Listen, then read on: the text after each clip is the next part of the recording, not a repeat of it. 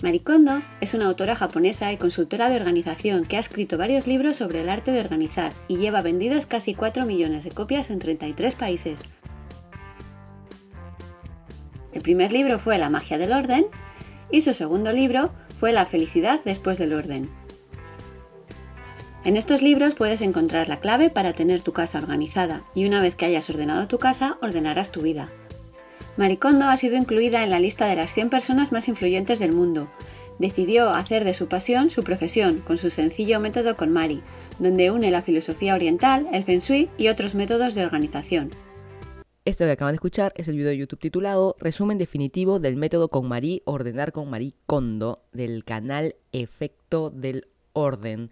Ella realmente lo que propone, yo le digo esta chinita, perdón, es japonesa, para mí cualquier asiático es chinito. Ella lo que propone en este método con Marie, que es un tema de mezcla, la filosofía oriental, el feng shui y el coaching para hacerte disfrutar, para hacerte feliz. Hay un tema ahí justo de que ella habla mucho en inglés la palabra joy, J-O-Y, si la estoy pronunciando mal, pero en español la han traducido como felicidad y no necesariamente joy significa, no es happiness, digamos. Ella habla de tema de alegría. Si una ropa te da alegría, te produce algún sentimiento, bueno, te lo quedas. Si no, para la basura. Pero ella se ha puesto de moda. ¿Y por qué? Ella tiene libros, tiene dos libros, ya va muchos años. Ella también en, este, en esta propuesta, en este método, es conocida, ha estado en su cuenta de YouTube, o sea, es conocida. Pero ¿por qué se hizo famosa? Todos sabemos quién es esta Maricondo es porque Netflix ha lanzado la, la serie y vi un capítulo y dije, intenté ver el segundo y dije, todos son lo mismo. Ahí nomás me, me, quedé, pero es interesante lo que ella propone y sobre todo que nuestras madres, que toda nuestra infancia nos estuvieron gritando por ordenar, no hacíamos ni movíamos un dedo, pero viene esta chinita y al toque nuestras casas ordenaditas. Este es el podcast número 107, yo soy arroba sonora vaca y esta semana vamos a mandar la miércoles a Marí Kondo. Este podcast lo puedes escuchar en iTunes con la aplicación de podcast si tienes dispositivos Apple. Si tienes Android puedes usar TuneIn, Google Podcast, Spreaker, Evox o en todo caso aplicaciones o páginas web de SoundCloud, Encore o Spotify. Me ubican en todos estos como Lima in Transit o en mi canal de YouTube llamado Sonora Vaca en el que subo al menos dos videos por semana. Intento por lo por lo menos. 12.38 de la tarde, hoy es 13 de enero 2019 en Miami, Florida. El que no me conoce, yo soy de Lima, Perú. Hace casi dos años me mudé para acá, para Florida, para hacer mi maestría. Ya la terminé y eh, estoy esperando para empezar a trabajar, que es lo único que estoy haciendo, por lo menos por ahora.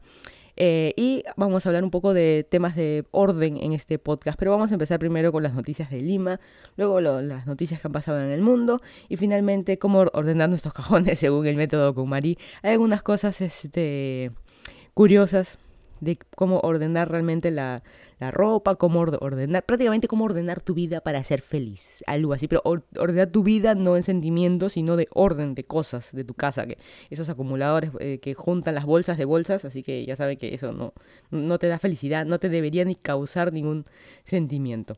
Pero empezamos con Lima, vamos a hablar del AI Perú de la semana, va para la tesis en la UPC. En el 2017 hubo un estudiante de la Facultad de Comunicaciones en la Universidad eh, UPC, ¿verdad? ¿UPC qué significa? Ya me olvidé. Bueno, la Universidad UPC, me acuerdo alguna vez postulado, postulado, sí, se postulaba a esa universidad. Eh, hace, ¿cuánto? No, no quiero ni acordarme cuántos años han sido, más de 20, qué miedo. Eh, la cosa es de que em, en el 2017 se hizo una tesis y no sé por qué esta semana se puso de moda, alguien la retitió, todo el mundo se burló del título. ¿Por qué? Porque el título hablaba, o el título decía literal, Reconciliación de Sheila Rojas y Antonio Pavón durante combate 2013. ¿Quiénes? Sí, son dos personajes de una serie, de una, un reality peruano. ¿Y por qué la tesis de alguien se tuvo que centrar en este tema? Pero puntualmente eh, está bien, es la Facultad de Comunicaciones y toda la gente se ha burlado de qué tipo de universidad es esa, qué tipo de estudiante es ese, qué tipo de tema es esa y una burla. Pero realmente es así, como el impacto de ciertas cosas impactan, digamos, a las masas. Y es todo un estudio, es una tesis, no es que no es como trabajo de universidad, 10 hojas copy-paste, refraseado de Wikipedia o de donde cualquier link, y lo presentas en tu vinifile y ya está. Bueno, es en mis épocas el vini, famoso vinifile. ¿Existe? Ya no existe, creo. Bueno, ahora lo, lo, pones por internet, que si yo, pero una tesis hay que imprimirla, pero es mucho más que eso. Y también tienes tu asesor de tesis, tienes que presentarla ante un jurado. No es tan sencillo en conclusión, uno una tesis, mientras esté aprobada por tu aprobada para que la puedas hacer, o sea, el título, el tema, puedes tú hacer la tesis de lo que te dé la gana.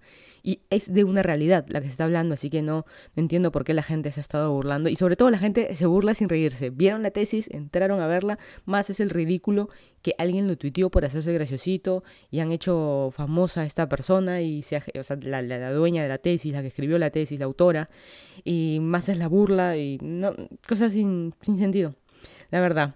Bueno, esta semana en la novela de todo lo que es Chavarri y, temas de lavajato y investigaciones y fiscales en el Perú, todo lo que sea política ha estado centrado de que renunció el fiscal de la Nación Chavarri, ahora es ex fiscal, y ayer o anteayer le han puesto ya impedimento de salida del país. Y sobre todo días antes, eh, cuando hizo la, renuncia, se vio en cámaras de que eh, empleados de él entraron a su oficina y sacaron documentos lacra que estaban lacrados. Lacrado que es simplemente que esté sellado, tiene algún sello, algún sticker, algo que esté con sobres o folders cerrados y que obviamente pongan en evidencia que no han sido abiertos, manipulados, manoseados ni nada, pero hay empleados de él que han entrado, hay las cámaras que dice y él dice yo no tengo nada que ver y después hay otros videos en que él se encuentra con los empleados o antes o después todo un lío, pero digamos la novela está ahí y yo creo que de a poquitos estamos caminando para llegar a la, a la, al menos queremos creer a la justicia en el Perú. Tenemos que llegar a que el Congreso no se, eh, eh, se cierre. Al menos ya se puso la ley, ya se, ya ahora sí ya está implementada la ley que está prohibida la reelección. Así que este va a ser el último eh, mandato, ¿cómo, no sé cómo se dice, periodo de congresistas eh, y ya no van a poder ser reelectos. O sea, en los siguientes años ya no, de repente tienen que esperar otros cinco años más, pero al menos este que viene ya no, y me parece perfecto. Ahora lo que falta es que filtren un poco los, congresistas que están postulando. Siempre habíamos hablado en algún momento de que, así como nosotros para trabajar nos investigan, a veces hay que presentar este antecedentes penales, judiciales, eh, títulos universitarios, incluso para nosotros, para la gente común y corriente, digamos que entra un trabajo, a veces nos piden eso y la empresa está en la total libertad de pedirnos y validarlo, algo así debe ser el Congreso. O sea, si yo digo, yo hice una tesis, hice una maestría, qué sé yo, que lo validen. Hay gente hoy en día en el Congreso que no tiene ni estudios secundarios completos. O sea, e, empecemos por ahí. Tiene que haber requisitos mínimos también, no solo en educación, sino en edad y N cosas, pero bueno. Estamos, estamos llegando a, pocos pasos, pasitos de bebé, como dicen, pero yo creo que estamos llegando al, gobierno que queremos tener en el Perú. Después de 10 años eh, de trámites y papeleos, dimes y diretes, por fin en, eh, en India el pisco es peruano. Siempre lo sabíamos, todos lo sabíamos, pero le ganamos, digamos, a Chile con el tema de la denominación en pisco. Eh, diez años duró esta investigación para que en India, en otras palabras, Chile ya no puede comercializar la bebida bajo el nombre de pisco en India. Hay muchos chilenos que se han burlado, ay, no, es que en India nadie toma pisco. Bueno, eso no tiene nada que ver en el asunto. Muchos trámites, incluso eh, yo estaba leyendo el documento, estaba interesante porque incluso Chile dice de que le cambió el nombre a una ciudad para que se llame Pisco. Antes se llamaba otra cosa, para que se llame Pisco y con esa ciudad tienen el sustento de, ah, no, el Pisco es chileno y muchos otros sustentos que no tienen mucho sentido, cosas medias extrañas. Así que bueno, sabemos que el, pisco es peruano, la ciudad de Pisco, donde obviamente se origina el pisco, tiene miles, no, no miles, pero cientos, cientos de años, así que no, no hay ninguna traba ahí. Y no quiere decir que Chile ya no va a vender licor hacia, hacia India, sino simplemente bajo la denominación de pisco, ya no de repente como aguardiente, que es lo que realmente es el licor que ellos tienen. Pero bueno, 10 años, esa es la, justicia peruana parece. En Lima esta semana está Robert De Niro, quien el actor. Está en Lima, está en todos los museos, hay fotitos en redes sociales de que él está en Barranco, en los museos, en hoteles, en el restaurante este, central, y que lo han tuiteado, así que está paseando por Lima y también va a estar por eh, Cusco, va a estar visitando Machu Picchu y que si yo está de vacaciones, según tengo entendido, no es ningún tipo de, no viene a grabar una película ni, ni nada por el estilo. Esta semana falleció el periodista y presentador de antiguísimo de Canal 9, Aldo Morzán, eh, no sé si se acuerdan, es uno de lentes, yo me acuerdo de, niña verlo en, la tele, hace ya varios, muchísimos años que ya desapareció de la, de la tele y una pena, como dicen, toda una imagen, ¿no? O sea, en algún momento de acá unos 10, 20, 30 años, no sé, cuando muera un Beto Ortiz, una Mónica Delta, qué sé yo, que son un Federico Salazar, que son como que la imagen que tenemos en nuestras cabezas de reporteros, ¿no? Para mí, este, Aldo, este, Morzán lo que hacía era, este, yo tenía esa imagen de él en, siempre en, en, Canal 9. la vejez, ¿no? Es en esa época que no había cable, que solamente teníamos cuánto, canal, los canales que 2, 4, 5, canal 3 era para poner el Atari o el Nintendo o el VHS, ¿se acuerdan que había que poner canal 3? Dios mío, la vejez. Bueno, eh, canal 7, canal 9, 11 RBC y canal 13. No había más. Después, un tiempo apareció el año 15, luego Canal 33, pero ahí no más, digamos. Eh, estoy hablando de esas épocas. Y eso, si había luz, porque estábamos hablando de época de los 80s, del terrorismo y, demás. Eh, me llamó la atención esta última noticia que voy a hablar de Lima, eh, que fue en el centro comercial Salaberry. No es el más grande de Lima, pero es, es es como si fuera una torre, ¿no? En vez de ser un mall a lo ancho, es a lo alto, porque es como un edificio, que el mall está dividido en varios pisos, eh, y en el, mm, puntualmente en el food court había un señor, un adulto mayor, que eh, eh, fue, digamos, votado por la seguridad. Fue, este, lo, votaron y, se les, y como siempre, alguien en redes sociales, por publicar un videíto, por hacerlo gracioso, decir yo soy reportero, me voy a hacer famoso, publicó cómo lo votaban al señor, publicó, hizo la denuncia que adulto mayor es como baneado, digamos, estaba prohibido el ingreso, hay racismo aquí, mezclaron todos los temas habidos y por haber, y la municipalidad del distrito, que es el distrito de Jesús María, eh, cerró el centro comercial. O sea, mucha gente se que no, no, lo ha cerrado para siempre, lo cerró por un, me un día, eh, y no es que la gente se haya quedado sin trabajo, sino de repente algunos que les pagan la hora o les pagan el día se quedaron sin trabajar por simplemente un capricho de alguien que tomó una foto, alguien que hizo la denuncia. Y sin saber el trasfondo. Incluso la municipalidad tampoco hizo una investigación. La municipalidad de frente dijo no por temas de racismo.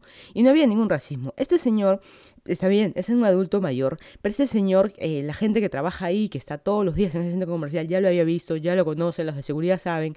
Eh, este señor lo que hacía, eh, parece que está mal de la cabeza. Eh, me refiero a que tiene problemas mentales, va con un palo y va al food court pidiéndole plata a la gente. Y con un palo. O sea, el miedo de que si no le das plata te puede pegar o lo que sea, le puede pasar al viejo. Y por eso lo sacaron del centro del food court, del centro comercial, y le dijeron, usted no entra más acá. Y no era un tema de racismo, era un tema de seguridad y está perfecto. O sea, la seguridad del centro comercial, del restaurante o del sitio que sea, está para hacer este para poner orden, digamos, en, el centro comercial, para que no le pase nada a la gente, y la municipalidad, no sé cómo así tomó la decisión, sabes que cerrémoslo por racismo, que no tiene nada que ver, este, y nada, esta gente, la verdad, la verdad que está mal, pero está bien por seguridad, ¿no? De que este señor, este, lo hayan sacado con su palo por tema de pedir plata y qué sé yo. Yo también estoy a favor que los restaurantes o demás quiten a, los niños. No sé si les ha pasado que están comiendo en un restaurante y un niñito con su cajita de frunas entra eh, y les pide plata, o si no viene y les pide plata y los de seguridad lo sacan. No se trata de ningún tema de racismo, sino un tema de seguridad. ¿Cómo sabes que ese niñito con su cajita de frunas te arrancha el celular y se va a ir corriendo? O sea, realmente, lamentablemente no lo sabe, estamos en una, ciudad que es así, que se necesita plata, que la gente necesita plata para comer y no se sabe en qué, momento puede algo grave. Imagínate que tu mamá, tu hermana están comiendo en el restaurante, viene ese señor que pide plata, no le, no le das plata. La solución no es darle plata, por si acaso, ¿ah? Eh, le estás, eh, no le da plata y le tira un palazo, un palo de escoba, le avienta a, tu mamá en la cabeza. O sea, tan divertido ahí no es, ¿no? Y no se trata de temas de racismo. Pero bueno, Vamos a pasar con las noticias del el mundo, no sé si mejor o peores noticias, pero eh, Maduro asumió la presidencia otra vez en Venezuela, hizo todo el, ponerse la banda y qué sé yo, y esto va a ser para siempre, ya está, digamos, legal en Venezuela, que él pueda otra vez el mismo presidente, a pesar de las elecciones que prácticamente es la formalidad, pero no, ya no tiene nada, nada que ver, obviamente está todo comprado y qué sé yo. Eh, y justo como consecuencia de esto, Paraguay esta semana rompió relaciones diplomáticas con Venezuela, así que no hay, eh, no van a haber consulados, ni embajadas, ni nada entre esos países, incluso comercio tampoco, así que eh, rompió las relaciones diplomáticas. Y en Perú se prohibió la entrada de Maduro y sus, ¿cómo se dice?, sus congresistas, sus políticos, algo de 90, 99 personas están listadas como no admisibles, incluido Maduro en Perú. Así que, nada. En parte es algo de los el resto de países de Latinoamérica están reaccionando ante el problema en Venezuela esto no soluciona los problemas de los venezolanos yéndose del país, que no tengan eh, para comer, que se vayan a otros países. Eso no soluciona eso, pero al menos se están poniendo como que barreras y resistencias, ¿no? Pero todavía tenemos grandes comercios con Venezuela. Como justo mencionaba la semana pasada que México no va a romper ningún tipo de relación con Venezuela porque no les conviene económicamente, Estados Unidos tampoco. Así que ellos eh, siguen nada más. Así que, bueno Es, una pena lo que, lo que sucede, pero bueno, es lo que es. Si creemos que en Perú estamos mal, mm, yo creo que realmente hay peores. Esta semana en Las Vegas hubo el evento, este el CES, CES, que es la tecnología del futuro, ¿no? Todas las marcas importantes, desde un Tesla, Samsung, DJI, la, tú nómbrala, cualquier marca de tecnología estuvo ahí, es como el evento, es la feria de presentación de lo ultimito que tienen las marcas, los últimos electrodomésticos, el último televisor, hubo también un televisor del tamaño de una pared, full, requete recontra, 8K, o sea, ya estamos en el nivel de 8K, cámaras también de 8K, o sea, ya estamos en ese punto que ni el ojo creo que va a detectar que si es 4 o 8K, en fin, le vas a poder ver las pestañas a los actores en las películas.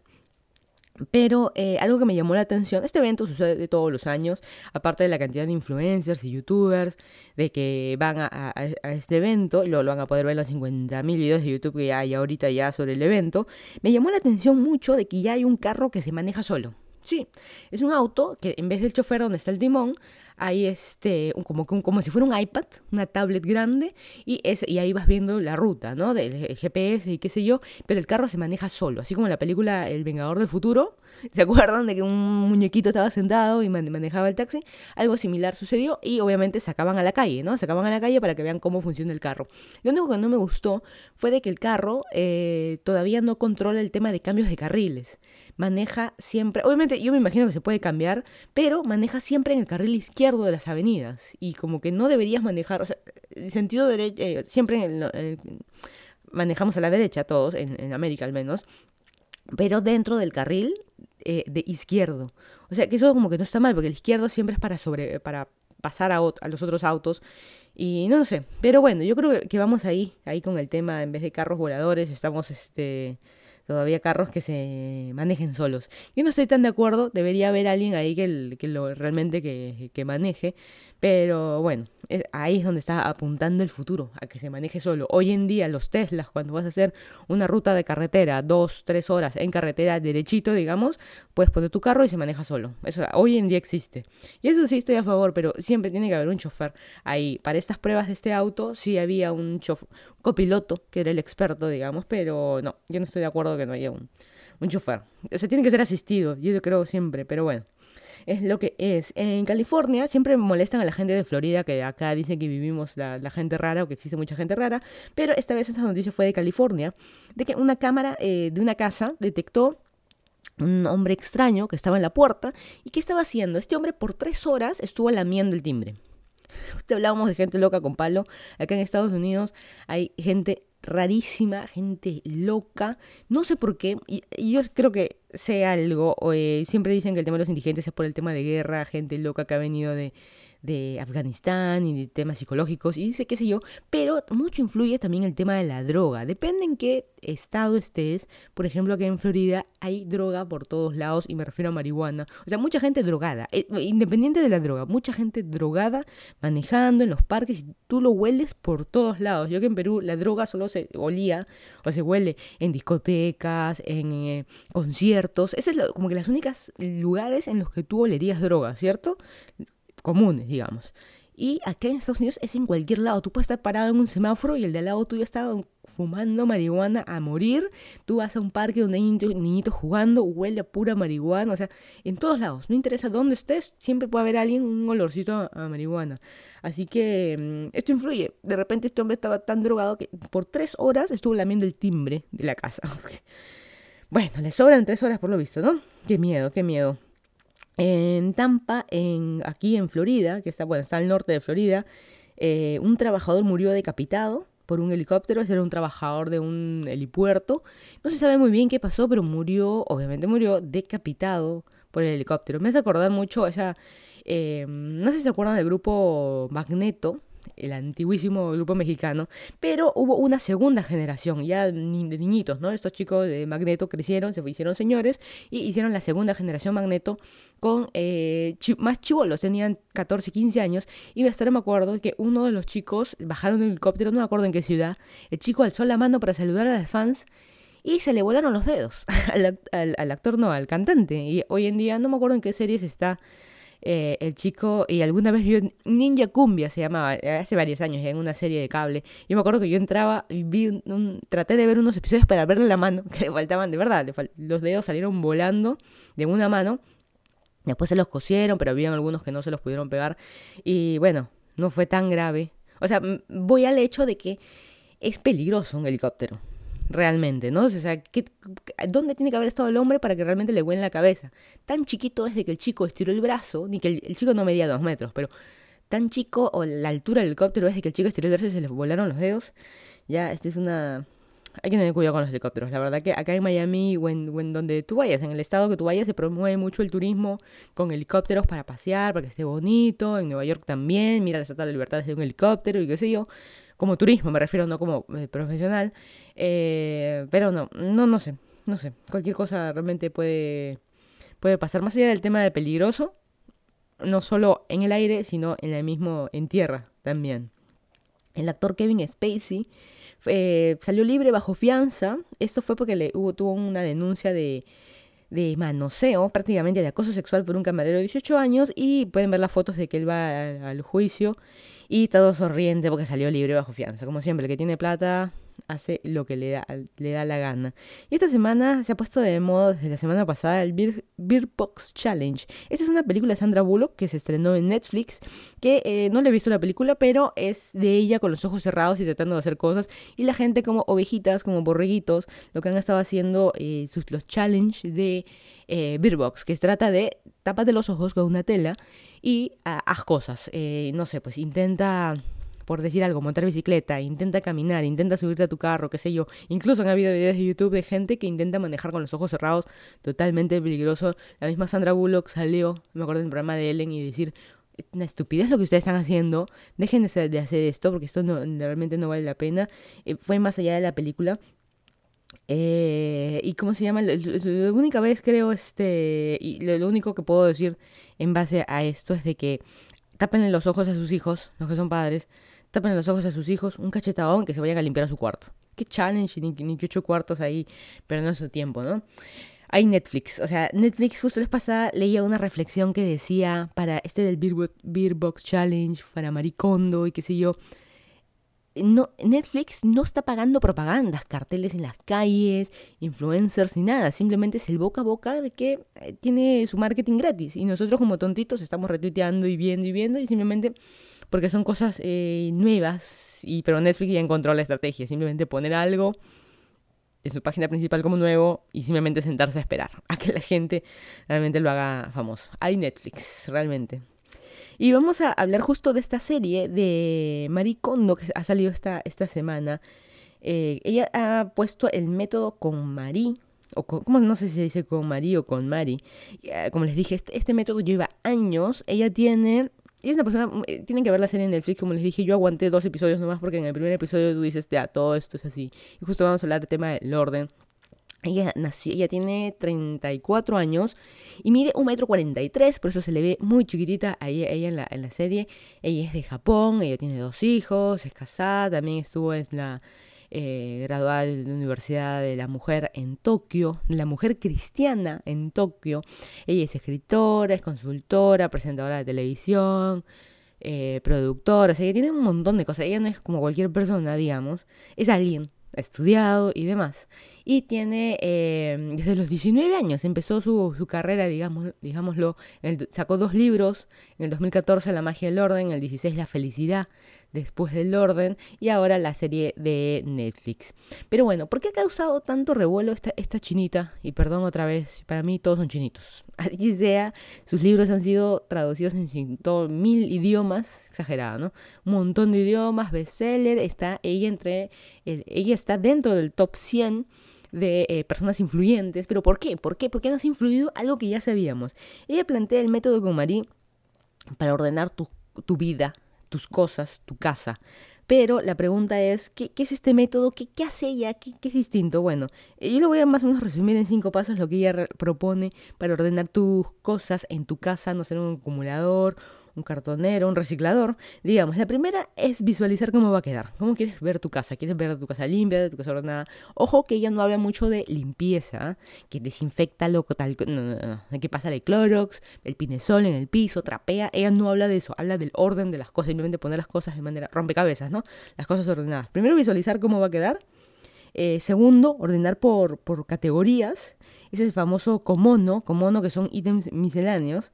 Eh, luego que tienes más o menos en tu cabeza ordenado por categorías, vas a empezar recién a organizar por categorías, que es el tercer punto, organizar por categorías, eh, un poco cada día, porque si, si haces todo, al final no, no, avanzas nada, ¿no? O sea, por categorías. Categorías, por ejemplo, vamos a ordenar primero lo que es libros. Libros es una categoría. libros, cuadernos, papeles tirados que tienes, ya. Todo eso es una categoría. Porque si ese mismo día tú dices, ya, voy a arreglar la ropa, voy a arreglar los libros, voy a arreglar el baño, voy a arreglar la cocina, realmente no avanzas nada. Y es cierto, es, es imposible hacerlo todo en un, en un solo día. Eh, el cuarto paso es quédate con lo que te dé joy. Como les dije, eh, que con lo, eh, lo han traducido como que te haga feliz. Y no necesariamente es que te haga feliz, es algo que te produzca algún sentimiento, que te produzca alegría, ese peluche con, celofán del ex enamorado, no, ya no te tiene por qué realmente producir nada. Si te produciera algo, todavía estarías con ese enamorado, ya no sería el ex. Eh, y el último paso, el quinto, descartar aquello que no te hace feliz y agradecer por haberlo tenido o haber estado en tu vida. ¿Estamos hablando del ex o de la ropa? Bueno, eh, y lo descartas simplemente. Eh, ese tipo de cosas, lo botas, lo donas, haces lo que tú quieras, pero desaparece tu casa. Tú realmente tienes que, quedar con lo que realmente usas, con lo que realmente necesitas, con lo que realmente te hace sentir algo. Justo leía la vez pasada un, eh, un tweet que decía, eh, Maricondo decía, quédate con lo que te produzca felicidad. Este pantalón, este jean negro, ¿te hace sentir felicidad? Y responde la persona, no, no me produce nada, pero es el único que me queda. Así que, el único que me entra. Así que bueno, esas cosas son, son eh, necesarias. Pero vayamos a la realidad. Está bonita la teoría, está bonito todo esto. Y si te das cuenta, hay algo que nosotros no sabíamos. No, nos ha dicho algo novedoso, algo nuevo que no supiéramos. Eh, no, eh, nos ha dicho algo que nuestra abuela, nuestra mamá, no nos había dicho antes que ordenes caracho con el la chancleta, la correa, la escoba. ¿Hay algo que no nos habían dicho antes? No, estábamos tirados en sillón eh, jugando Nintendo, viendo televisión, no haciendo nada, ahora embobados con el teléfono, y viene eh, esta chinita de, de Netflix, digamos, y ahora todos estamos ordenaditos en los cajones. He visto un montón de, gente de Instagram que, que, ya lo tenía la ropa eh, doblada así. Eh, incluso yo también cuando hago eh, maletas, doblo mi ropa, voy enrollando la ropa para que entre más. O sea, es un tema de, de, minimalistas también, de orden, de organización. O sea, aquí hay unas cosas muy, muy mezcladas, ¿no? Pero bueno, empecemos con el con el tema eh, de no apilar ni amontonar, ¿no? Porque yo también sufro mucho de eh, la ropa, la lavo, por ejemplo, todo lo que son medias, las lavo y los vuelvo así a amontonar al cajón otra vez. Y luego, para encontrar el par, si es que lo encuentro, eh, estoy como que esos segundos de tiempo que uno pierde encontrando el par de medias que le haga juego para, para ponerme ese día. Hay gente muy hipster que dice, no, me pongo medio de dos colores para que se vea más chévere, pero realmente que no encontraste, no encontraste el par. Así que no se trata de apilar ni amontonar y cerrar el cajón para que se vea ordenado por fuera, sino por dentro también. No solo es que se vea bonito fuera, sino también adentro y que no te haga perder tiempo a ti, ¿no? Y el éxito que ella propone es el doblado, la manera en que vas a doblar, como dije, a veces cómo enrollar, cómo doblar las sábanas, que por ejemplo las sábanas, la parte de abajo, la que tiene ligas, es un poco más complicada, ella te enseña cómo doblarlo, cómo doblar la, eh, las blusas, los polos, los pantalones, y su manera de doblado más allá que en tres, en cuatro, en rollito, como lo quieras ordenar, es de que en el cajón se ve organizado, que tú puedas ver toda la ropa y decir, ah, me quiero poner este y lo veas realmente. Porque si lo pones en una torre, tú no vas a ver, por ejemplo, las luces o los polos que tienes hasta abajo, no los ves. Pero si los pones eh, en rollitos, por ejemplo, ahí sí vas a, vas, a poder verlos todos en tu cajón y escoger más rápido. La idea es no perder, tener organizado como para no, tener, no perder tiempo, que es así como yo lo, yo lo veo, porque realmente ganas algo. Queremos creer que ganas algo, de tiempo. ¿No? El tiempo que lo pierdes buscando, eh, lo ganas este, doblando. La verdad que no sé, pero bueno, no, no sé. Realmente se gana tiempo, mm, no sé, creo es algo, es algo mental, ¿no? Y la cosa es ver lo que está ahí. Eh, pero bueno, la idea es, es, tampoco no es ser minimalista, ¿no? O sea, sino la idea que ella propone, una cosa es ser minimalista, pero lo que ella eh, propone es ser feliz, tener eh, alegría y que sí, ella busca mucho el tema de la felicidad, mucho del feng shui, mucho, mucho ese tipo de, de, cosas que algunos decimos esto es una tontería, pero realmente hay meditación, hay cosas por detrás, hay gente que sí este, lo cree eh, necesario. Es como, por ejemplo, voy a salir un poquito del tema, el tema del yoga, por ejemplo, hacer yoga. Algunos lo hacen como un tema de deporte, por estirar el cuerpo, porque son ciclistas, corredores, lo que tú quieras, y estirar el cuerpo, eh, hacer el cuerpo más flexible, ese tipo de cosas, lo ven por ahí. Pero en cambio hay otros que lo ven como un tema de meditación. Yo hago yoga para liberarme de los problemas que tengo, blanquear la mente y qué sé yo. Son dos tipos de personas distintas. Por eso también en, este, en este, esta parte del orden hay, por un lado, la gente minimalista y por otro lado, la gente ordenada, ¿no? O sea, tenemos dos cosas eh, eh, distintas acá. Así que, como les digo, por ejemplo, un minimalista tendría solo una sartén por decir algo, en la cocina. Una sola sartén, una, multiuso, desde para freír huevos hasta para hacer este un wok, un chifa. O sea, digamos, una sola sartén multiuso. No necesitas realmente más. Realmente podrías no necesitar más, o sea, solo una. Eso es lo que propone un minimalista. Pero, eh, y no necesariamente un minimalista es ordenado. De repente la sartén la tiene toda sucia metida en el horno, ¿no? O sea, o la mete así, le pone la tapa y la, mete en la refri ya como tupper también. O sea, no necesariamente es ordenado. no, estamos hablando de temas de limpieza todavía, sino simplemente eh, dónde colocar tus cosas, dónde ordenarte, ¿no? Y la pregunta sería, ¿ser ordenado y limpio es la felicidad? No, pero te hace, como les digo, enfocarte en lo importante. Ya no estás perdiendo tiempo de, ay, ¿qué me pongo? Si en el cajón ya más o menos tienes todo listo, si sabes, si, no está ahí, sabes que está en, la lavadora o en algún lugar, ya no va a estar bajo la cama, ni que la alfombra, ni tirado en el, en el sillón, o los que en algún momento hemos tenido eh, bicicleta, eh, eh, ¿cómo se dice? Elíptica, estática iba a decir, ¿no? bicicleta estática, esto para correr, este aparato para, para correr en la casa y lo teníamos como parchero, ese tipo de cosas tienen que desaparecer. Así que, mm, no sé, eso de que te da la felicidad te da cierta alegría, podría decir. Por eso digo, esa palabra que ella usa de joy está mal traducida, porque realmente no es felicidad, ¿no? pero realmente como digo, te debe hacer enfocar en lo importante. Y yo creo que en su primer episodio estaba leyendo comentarios de, su primer episodio y yo creo que la gente no ha captado el tema de lo importante, porque todos estaban comentando y el que ha visto la serie eh, me va a decir de que no se dio cuenta. Eh, el que ha visto la serie... Eh, en el primer episodio sale una familia, mamá, papá, americana, 100% americanos, todo que la saluda muy alegre, así, así son los, gringos, los hijitos llorando y qué sé yo.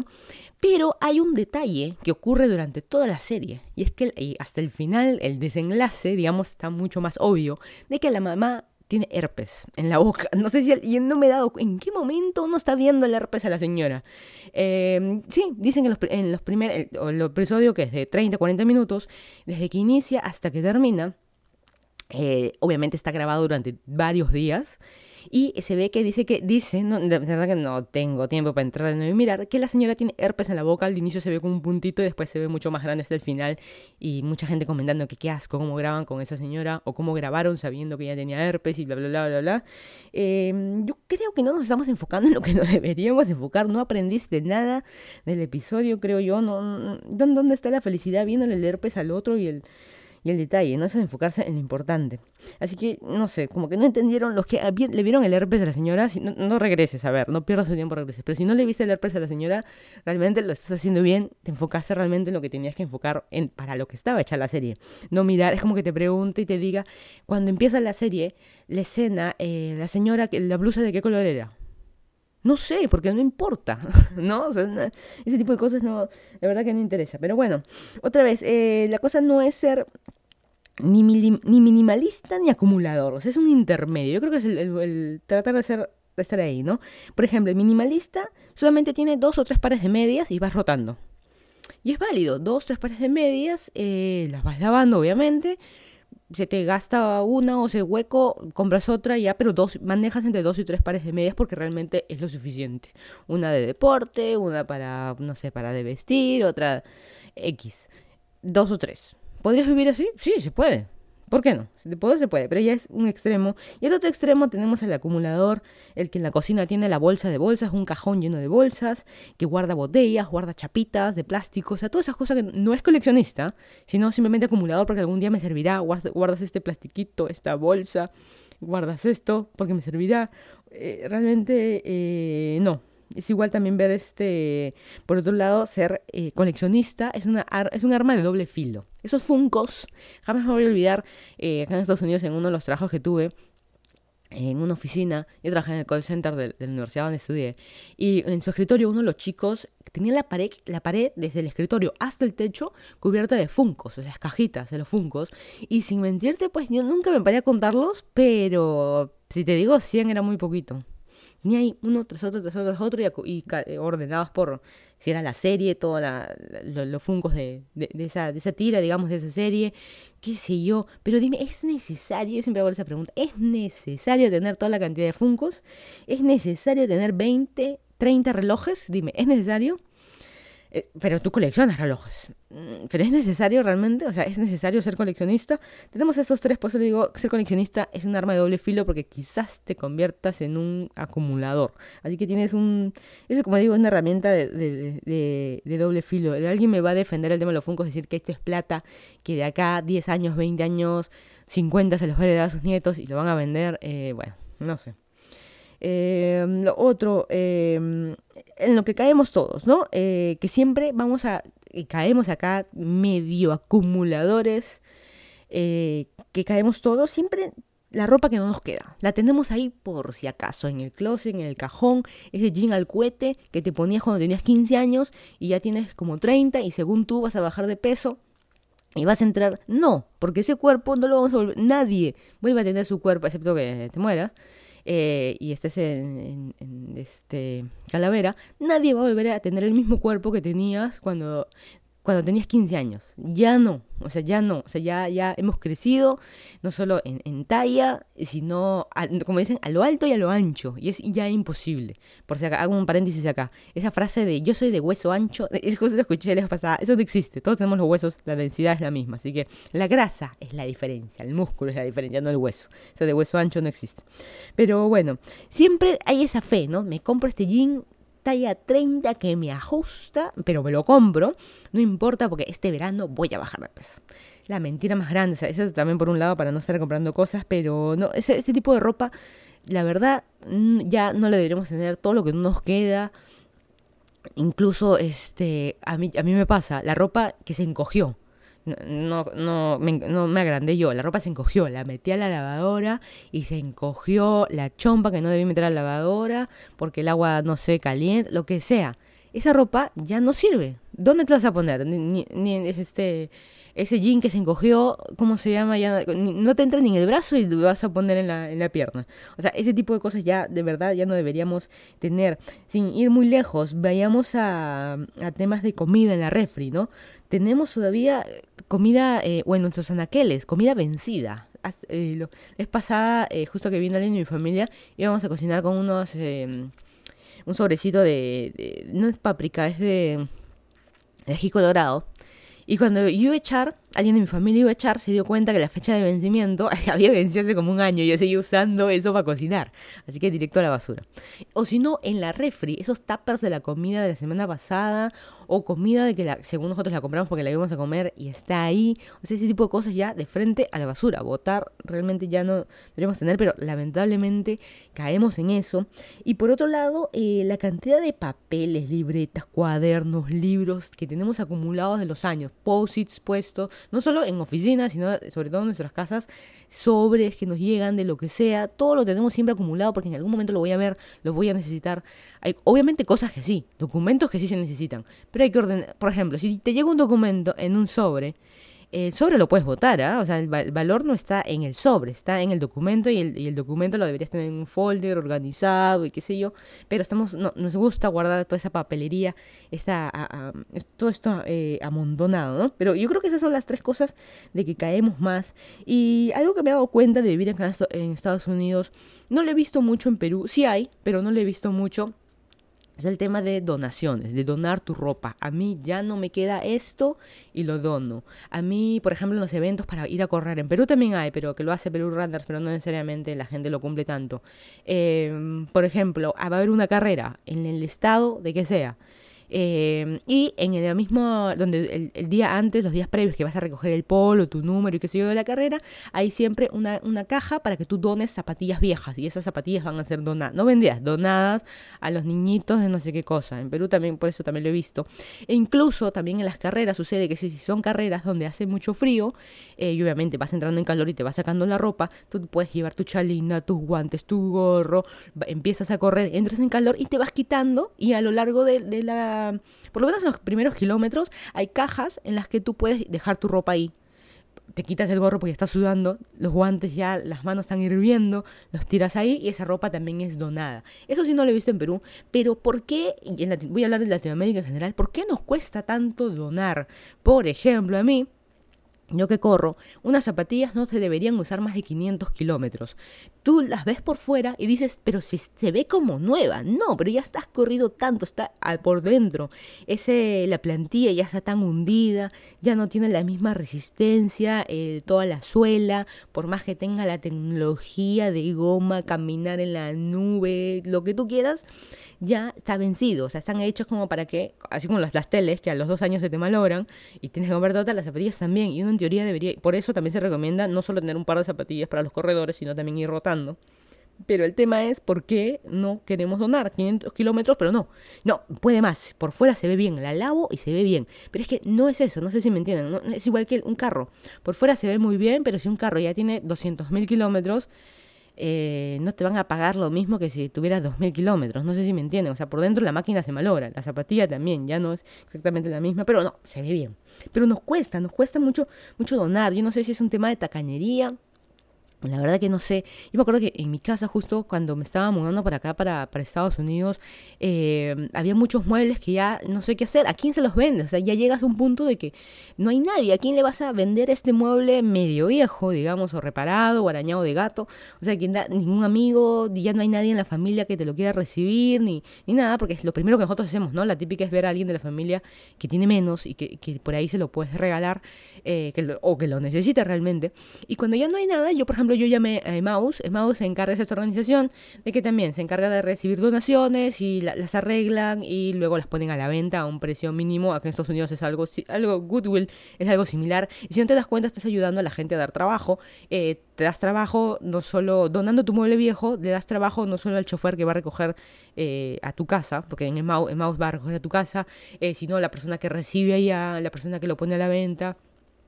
O sea, y todo, tú te estás pagando un montón de gente prácticamente, estás dando trabajo, pero nos cuesta. Y justo el, yo me acuerdo conversar con el señor de, de Maus y decir de que a veces la gente los llama para que vayan y cuando van es desmonte de basura. O sea, desmonte, piedras, maderas viejas, eso que has tenido en tu techo ahí, fierros, o sea, todo eso que has tenido en tu techo acumulado. O sea, ellos no recogen eso, ellos recogen eh, cosas, o sea, desmonte tampoco, ¿no?